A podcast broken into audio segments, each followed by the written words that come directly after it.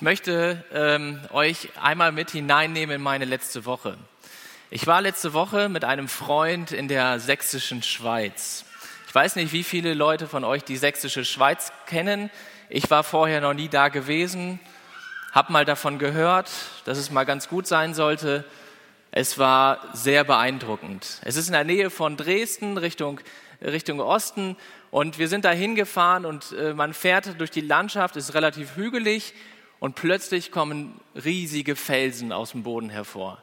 Es ist ein Gebirge, wo ein Felsen nach dem anderen hervorkommt und äh, die dann bis zu 500 und 600 Meter hochgehen. Und wir sind da durch die Felsen gewandert, wir sind da äh, ein bisschen durchgeklettert. Und wenn man dann durch einen Felsspalt durchgeht und rechts neben einem hochguckt und es ist ein riesiger Fels und links auch nochmal und man kriecht da so durch und der Rucksack, den muss man abnehmen, weil er nicht weil er zu breit ist, weil er nicht ganz so durchkommt. Ähm, und man klettert da durch und man merkt erstmal, wie klein bin ich eigentlich und wie groß ist dieser Felsen oder auch wie klein bin ich und wie groß ist Gott. Und dieser Felsen ist nur eine, ein kleiner Felsen im Vergleich zu dem Gebirge, zu den Alpen oder, oder sogar noch weiter, wenn wir noch weiter schauen, in die riesigen Berge. Und ähm, da lässt es einen sogar darauf fokussieren oder darüber nachdenken, was bin ich eigentlich oder welche, welche Größe spiele ich eigentlich in dem, wo ich mich jetzt gerade hier befinde. Ich möchte mit, wir möchten mit euch äh, uns heute die geistliche Waffenrüstung anschauen. Doch bevor wir im zweiten Teil der Kurzpredigt auf die geistliche Waffenrüstung kommen, kommen wir jetzt in den ersten Teil auf den Kampf. Und wir wollen uns die Verse aus Epheser 6 äh, Vers 10 bis 13 lesen. Epheser 6, Vers 10 bis 13. Im Übrigen, meine Brüder, seid stark in dem Herrn und in der Macht seiner Stärke. Zieht die ganze Waffenrüstung Gottes an, damit ihr standhalten könnt gegenüber den listigen Kunstgriffen des Teufels. Denn unser Kampf richtet sich nicht gegen Fleisch und Blut, sondern gegen die Herrschaften, gegen die Gewalten, gegen die Weltbeherrscher der Finsternis dieser Weltzeit, gegen die geistlichen Mächte der Bosheit in den himmlischen Regionen. Deshalb ergreift die ganze Waffenrüstung Gottes, damit ihr am bösen Tag widerstehen und nachdem ihr alles wohl ausgerichtet habt, euch behaupten könnt. Wir haben uns diese, äh, diese, äh, die, diesen, diese Waffenrüstung so aufgeteilt, dass in den ersten Versen, dass es hier um den geistlichen Kampf geht. Und ich bin hochmotiviert in die Vorbereitung gegangen und habe mir den Vers angeschaut. Deshalb, und dann kommt so ein Vers, den man eigentlich kennt, der immer sagt, sei stark in dem Herrn und in der Macht seiner Stärke. Und dann saß ich da. Sei stark in dem Herrn und in der Macht seiner Stärke. Es gibt ein Lied davon, seid stark in dem Herrn und was bedeutet das? Und ich habe, ich habe wirklich daran äh, ja, gekämpft oder versucht, das irgendwie zu erfassen. Was bedeutet es für mich, stark zu sein in dem Herrn? Und Paulus äh, leitet diesen Vers an und sagt im Übrigen, er, er ähm, erzählt oder er schreibt viel im Epheserbrief und sagt jetzt zum Schluss, zum letzten Thema komme ich. Und dann sagt er, bevor wir uns auf das Thema konzentrieren, seid stark, es geht um den Kampf, seid stark in dem Herrn. Und ich habe den Epheserbrief nochmal durchgelesen und nochmal durchgelesen und habe mir das nochmal angeschaut, was, was äh, sagt Paulus vorher im Epheserbrief. Und ich finde es ganz beeindruckend und ich möchte, dass wir es einmal ganz grob überfliegen. Worum geht es eigentlich im Epheserbrief? Paulus beginnt den Epheserbrief damit, dass, dass er sagt, wir sind gesegnet in den geistlichen Segnungen durch Christus, indem wir ähm, Erlösung durch, unsere, durch sein Blut haben, die Vergebung, der Übertret, die Vergebung von unseren Übertretungen, indem wir ein Erbteil haben, indem wir versiegelt sind durch den Heiligen Geist. Und, und dann fängt er an und sagt, und ich bete dafür, dass, und dann unter anderem, dass ihr durch den Geist erkennt, was auch, durch, was auch die über, überwältigende Größe seiner Kraftwirkung an uns ist, gemäß der Wirksamkeit der Macht seiner Stärke. Und da haben wir schon am Anfang des, äh, Anfang des Epheserbriefes, haben wir schon, da spricht Paulus schon von dieser überwältigenden Kraft Gottes und von der Macht seiner Stärke. Und wenn man dann weiterliest im Epheserbrief, sagt er, diese Kraft, diese Macht ist wirksam geworden durch Christus, indem er Christus, als er für uns auf diese Erde gekommen ist, als er für uns am Kreuz gestorben ist, durch diese Kraft hat Gott Christus aus den Toten auferweckt und hat ihn gesetzt zur Rechten in der himmlischen Region, steht dort. Und, und er hat Christus gesetzt mit seiner Kraft über jedes Fürstentum, über jede Gewalt, über jede Macht und Herrschaft und jeden Namen, der genannt wird. Steht schon am Anfang des Epheserbriefes. In dieser Zeit und in der zukünftigen Weltzeit. Und jetzt, und Gott hat Christus alles seinen Füßen unterworfen. Und diese Kraft wirkte in Gott und diese Kraft wirkt auch in uns. Und wenn wir dann den Epheserbrief weiterlesen, sehen wir, wie diese Kraft in uns wirkt. Wo Paulus sagt, ihr wart tot in euren Übertretungen. Ihr wart getrennt von Gott. Ihr habt in der Finsternis gelebt. Ihr wart Kinder des Zorns. Ihr wart ohne Hoffnung. Aber jetzt seid ihr lebendig gemacht mit Christus. Und das war für mich etwas, wo ich gesehen habe, Paulus betete für die Epheser zu erkennen die Kraft Gottes, die damals in Christus gewirkt hat, indem er den Teufel besiegt hat, indem er äh, von den Toten auferweckt wurde und zu Rechten, des, äh, zu Rechten im Himmel sitzt und herrscht über alles. Aber auch die Kraft, die in den Ephesern, aber auch in mir und in dir persönlich gewirkt hat, indem er mich rausgerissen hat aus dieser Macht, aus dieser Finsternis und den Sieg schon geschenkt hat über die Sünde, über den Tod. Und dass wir lebendig leben, dass wir einen Erbteil im Himmel haben dürfen, dass wir Mitbürger sein dürfen und dass wir hier schon auf dieser Erde zum Reich Gottes gehören dürfen, wo Christus der Eckstein ist, sagt er in Epheser. Und er sagt noch weiter, dass er sagt, und dass er durch und seinen Geist, dass wir durch seinen Geist gestärkt werden am inneren Menschen. Und dann geht er in das Praktische. Ihr sollt nicht, ähm, nicht so sein, dass ihr in der Nichtigkeit eures Sinnes lebt, dass ihr Bitterkeit in Bitterkeit lebt, in Unreinheit, in Unzucht lebt, sondern ihr, sollt, ihr, sollt, ihr habt den neuen Menschen angezogen. Ihr lebt in einer neuen Natur.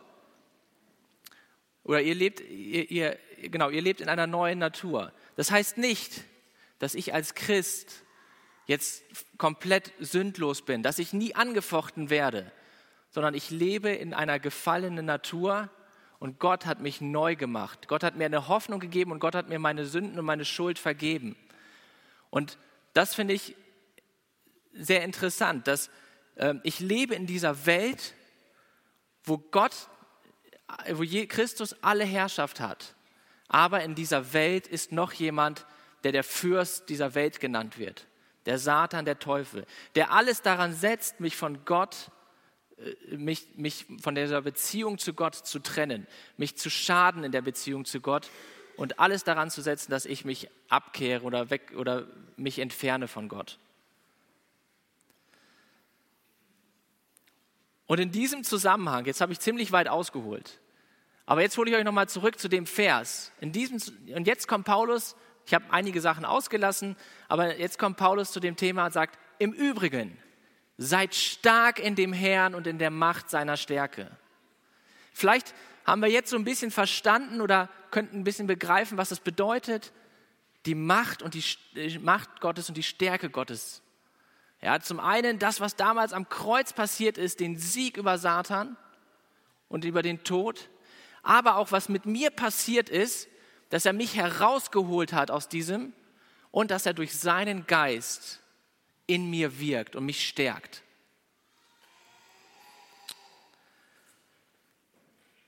Und Paulus sagt in Epheser 5, Vers 8, denn ihr wart einst Finsternis, jetzt aber seid ihr Licht in dem Herrn. Wandelt als Kinder des Lichts. Und wenn, und wenn wir jetzt weiterlesen, diese, den Vers 11, zieht die ganze Waffenrüstung Gottes an, damit ihr standhalten könnt gegenüber den listigen Kunstgriffen des Teufels. Da kommt die erste Aufforderung. Ich finde es sehr interessant, wie Paulus, bevor er dahin geht, macht das oder, oder ähm, zieht die ganze Waffenrüstung an äh, oder beachtet das noch vielleicht vorher, sagt er, fokussiert auf euch Gott und auf Gottes Stärke. Und jetzt werdet aktiv. Ja, zieht an. Ähm, zieht die ganze Waffenrüstung Gottes an. Er sagt zu uns, wir sollen aktiv werden, wir sollen irgendwas anziehen.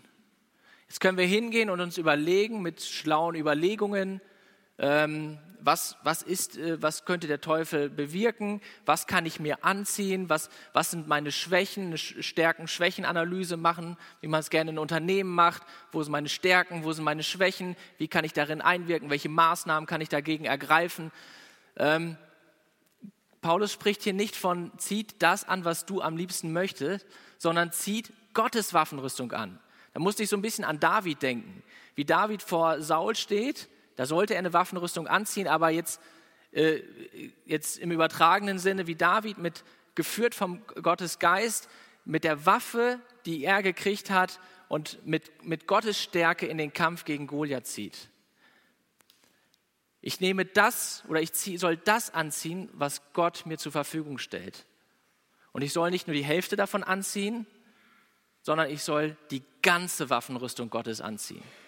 Weil der Teufel listig ist, indem er genau weiß, wo meine Schwächen sind und indem er genau weiß, wenn ich was nicht angezogen habe, wo er mich angreifen kann. Er wird mich, wenn ich das Schild genommen habe, wird er mich schlecht am Schild angreifen, sondern wird versuchen, mir auf den Kopf zu hauen weil ich den Helm vielleicht ausgelassen habe. Und er sagt, zieht die ganze Waffenrüstung Gottes an, damit ihr standhalten könnt den listigen Kunstgriffen des Teufels. Was sind die listigen Kunstgriffe des Teufels? Und wie sieht das aus? Ich hatte erst schon gesagt, das Ziel des Teufels ist es, äh, das Werk Gottes zu zerstören. Ich gehöre zum Werk Gottes. Ich gehöre zu Gottes Familie. Ich, ich bin ein Mitbürger des Himmels.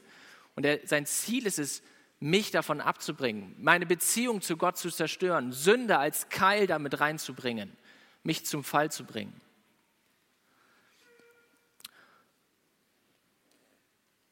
Und im Vers 12 steht, denn unser Kampf richtet sich nicht gegen Fleisch und Blut, sondern gegen die Herrschaften, gegen die Gewalten, gegen die Weltbeherrscher der Finsternis dieser Weltzeit, gegen die geistlichen Mächte der Bosheit in den himmlischen Regionen.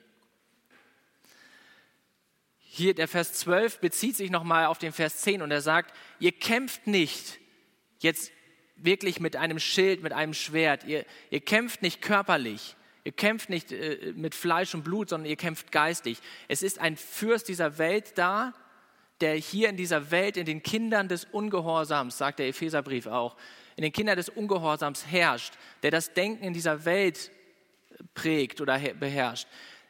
Und gegen, gegen ihn und seinen, und seinen gefallenen Engel kämpft ihr. Gegen seine Mächte kämpft ihr. Es ist kein Einzelkämpfer. Wenn wir uns jetzt mal anschauen in die Bibel, ähm, wie hat der Teufel versucht zu kämpfen? Wie hat der Teufel oder wie hat der Teufel versucht anzugreifen?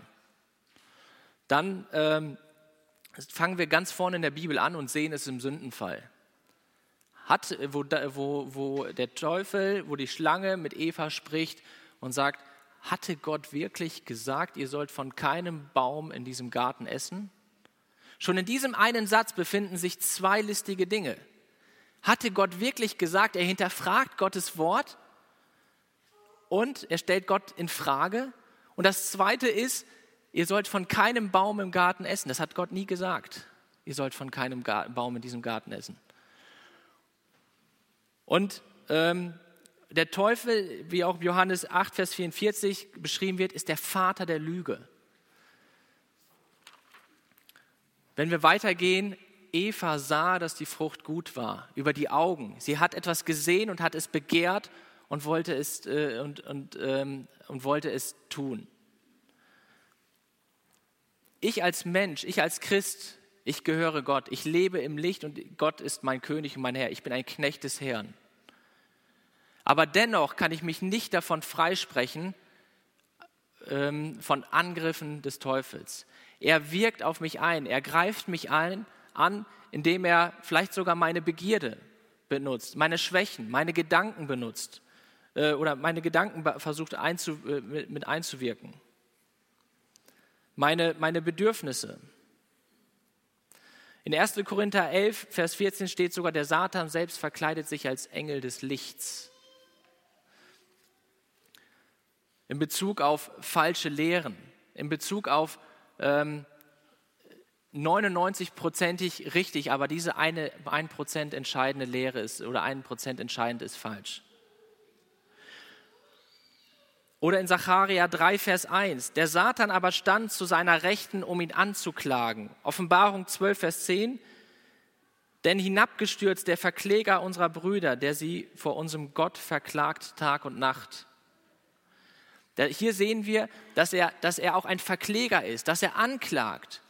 Vielleicht auch in dem Bezug, äh, in Bezug auf mich, dass ich sage, ähm, dass ich die fehlende Heilsgewissheit dann irgendwann mal habe, dass ich, dass ich mich selber, selber, äh, dass ich selbst in dieser Selbstverdammnis lebe, dass ich das, dieses Wort Gottes für mich, die Vergebung der Schuld nicht in Anspruch nehme und mich immer wieder und immer wieder anklagen lasse.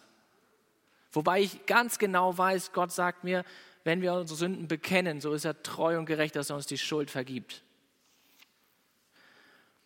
Wenn wir auf David gucken, steht in 1. Chronik 21, Vers 1, und der Satan stand auf gegen Israel und reizte David, Israel zu zählen.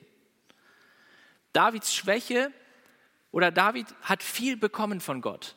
David hat viel Erfolg gehabt von Gott. Er hat ein mächtiges Heer gehabt und er, natürlich neigt man dazu, dann stolz zu sein. Und es ist ja nichts Teuflisches, etwas zu haben, äh, dieses, dieses Heer zu haben.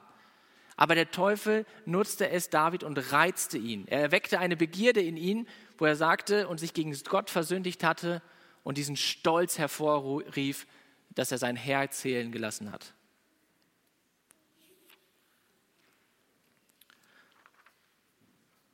Die Leistung, die ich in meinem Leben verbringe, können für mich, können für mich ein wunderbarer Segen Gottes sein, aber auch ein Fallstrick sein, indem ich mich äh, zu dem Stolz äh, oder zu dem Stolz reizen lasse, indem ich vielleicht, wie ich darüber denke, wie ich darüber rede und wie ich das im Worte Gottes im, im, gegenüber Gott reflektiere.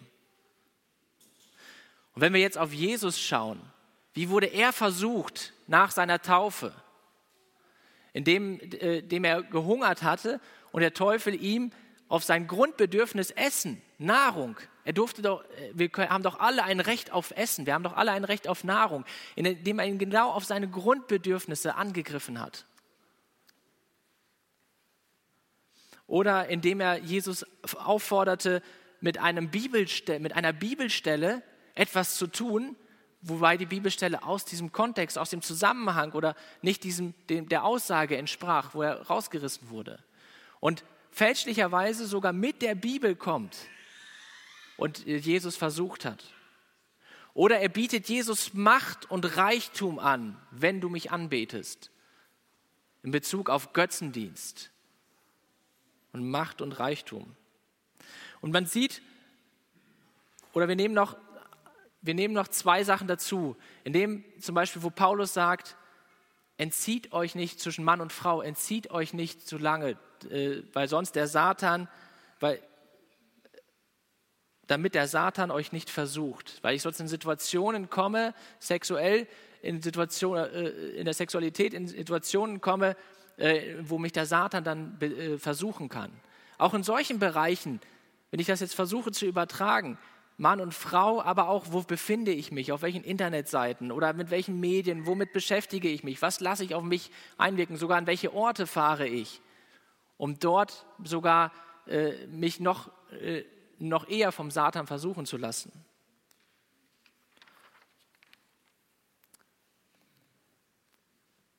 Oder wo Paulus sagt, darum wollten wir auch zu euch kommen, ich, Paulus, einmal, sogar zweimal doch der Satan hat uns gehindert. Diese, diese Bibelstelle oder diese Situation hat mich an etwas erinnert. Ich weiß nicht, ob ihr es kennt. Ich weiß, Mittwoch ist Bibelstunde und ich habe es mir eingeplant und äh, einer von uns beiden, meine Frau oder ich, wir gehen zur Bibelstunde. Und man kommt von der Arbeit, die Nacht war schon schlimm mit den Kindern. Und man kommt von der Arbeit, man ist schon müde und dann fangen schon die Gedanken an. Und dann plötzlich fängt ein Kind noch an, irgendwie unruhig zu sein oder irgendwas kommt dazwischen, wo ich dann, wo ich dann ganz schnell den Gedanken bekomme, bleibe ich jetzt zu Hause? Es passt heute irgendwie nicht rein. Ja, ich, und ich denke, überall, wo es auch darum geht, wo ich geistlich irgendwo von abgehalten werde, muss ich schon anfangen, misstrauisch zu werden. Würde es vielleicht um Fußballspielen gehen oder um irgendeine andere Aktion? Ich äh, könnte mir das doch, doch vielleicht irgendwie einrichten. Ähm, also ich, man merkt, wie plötzlich ein Kampf in einen hochkommt, in den Gedanken, ähm, wie man angefochten wird. Das waren jetzt, ich habe jetzt versucht, einige Beispiele aus der Bibel herauszunehmen, wo der Satan die Menschen oder beziehungsweise sogar Jesus angegriffen hat. Er greift an durch unsere Sinne, durch Sehen, durch Begehren. Ähm, durch, der verklagt uns, er reizt uns durch, zu irgendwas, durch Halbwahrheiten, durch Götzendienst, durch andere Menschen. Ähm, vielleicht noch mal ganz zurück zu dieser Situation, wo, wo ihr kennt bestimmt die Situation, wo Petrus, zu, äh, wo Jesus die auf sein Leiden und Sterben vorbereitet und Petrus kommt dann zu ihm und sagt: Herr, das, das, das tue nicht, ne? oder das, ähm, was sagt er da, das, das erspar, dieses Leid erspare dir. Und äh, und Jesus sagt sofort, Satan, fliehe, ne? weiche von mir, Satan. Und er, sogar seiner, einer seiner engsten Leute, die Jesus um sich hatte, sogar Petrus, der, ähm, der so äh, führend war nachher im Gemeindeaufbau und äh, auch äh, für die weitere Entwicklung de, des, des Christentums, hat der Satan benutzt, um einen Gedanken, um ein, ein, äh, eine ähm, Versuchung zu Jesus äh, oder einen, ja, einen versuchenden Gedanken mit reinzupflanzen. Und er benutzt Leute, er benutzt Situationen, äh, in denen ich aufmerksam sein muss, in denen ich als Christ in dieser Welt in, im Licht leben soll, in dem ich nach Gottes Wort und nach Gottes Maßstäben leben soll.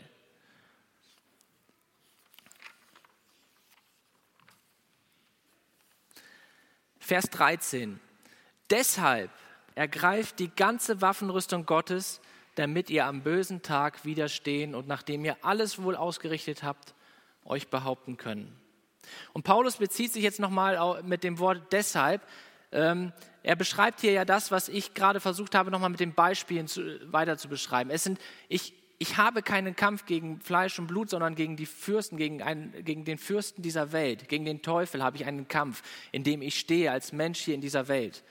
Und er sagt deshalb, ergreift die ganze, und er betont es nochmal, die ganze Waffenrüstung Gottes, damit ihr, und das ist die Motivation dahinter, oder das ist, das ist der Grund, damit ihr an bösen Tagen widerstehen und nachdem ihr alles wohl ausgerichtet habt, euch behaupten könnt. Wo wir in der Wanderung waren, da bin ich über meine Grenzen hinausgekommen. Also es war sehr grenzwertig. Mit Pausen habe ich, haben wir das Ziel erreicht.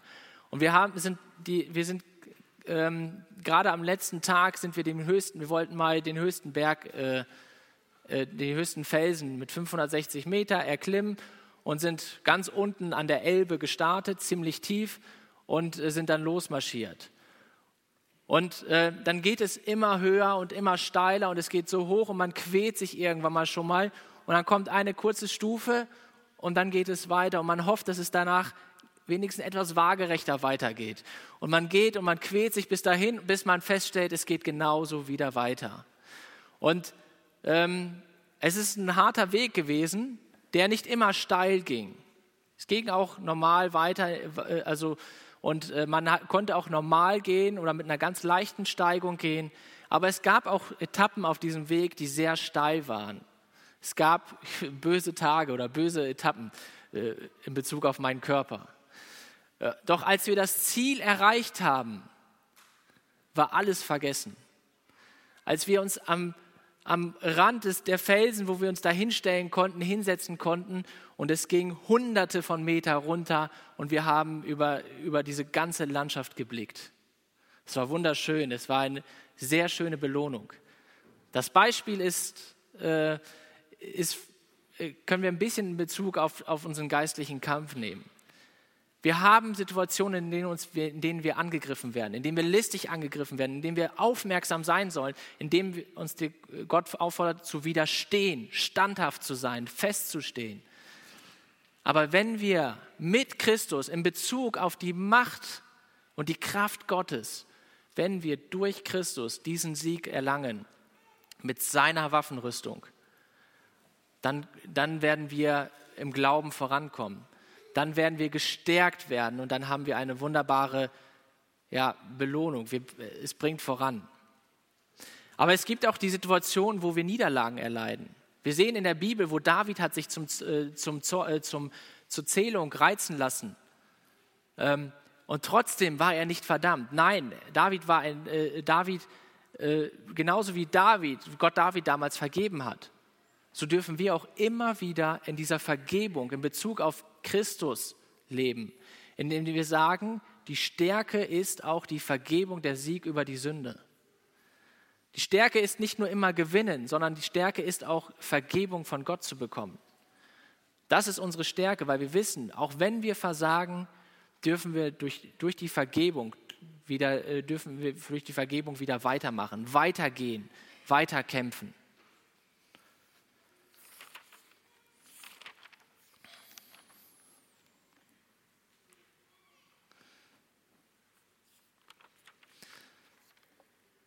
In 1. Johannes 3, Vers 8, den Vers möchte ich gerne noch einmal mit uns lesen.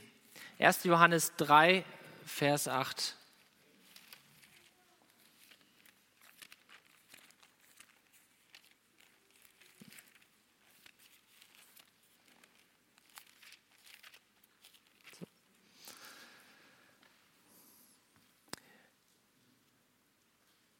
Wer in der Sünde, wer die Sünde tut, der ist aus dem Teufel, denn der Teufel sündigt von Anfang an. Dazu ist der Sohn Gottes erschienen, dass er die Werke des Teufels zerstöre. Und in 2. Korinther sagt Gott aber sei Dank, der uns alle Zeit in Christus triumphieren lässt, sagt Paulus auch noch in 2. Korinther. Ich möchte mit diesen Worten schließen und ähm, äh, uns nochmal daran erinnern, was Paulus sagt. Seid stark in dem Herrn, in der Macht seiner Stärke. Zieht die ganze Waffenrüstung Gottes an, damit ihr den listigen Kunstgriffen des Teufels standhalten oder Widerstand leisten könnt. Weil wir kämpfen nicht gegen Fleisch und Blut, wir kämpfen gegen die Mächte der Finsternis. Und deswegen sollen wir die ganze Waffenrüstung anhalten, anziehen können, damit wir stark und standhaft bleiben können und widerstehen können. Ich wünsche uns Gottes Segen im Nachdenken darüber, auch in Bezug auf Gottes Kraft aber auch in Bezug auf unseren Feind und in Bezug auf die Gefahren, die uns in dieser Welt lauern. Amen.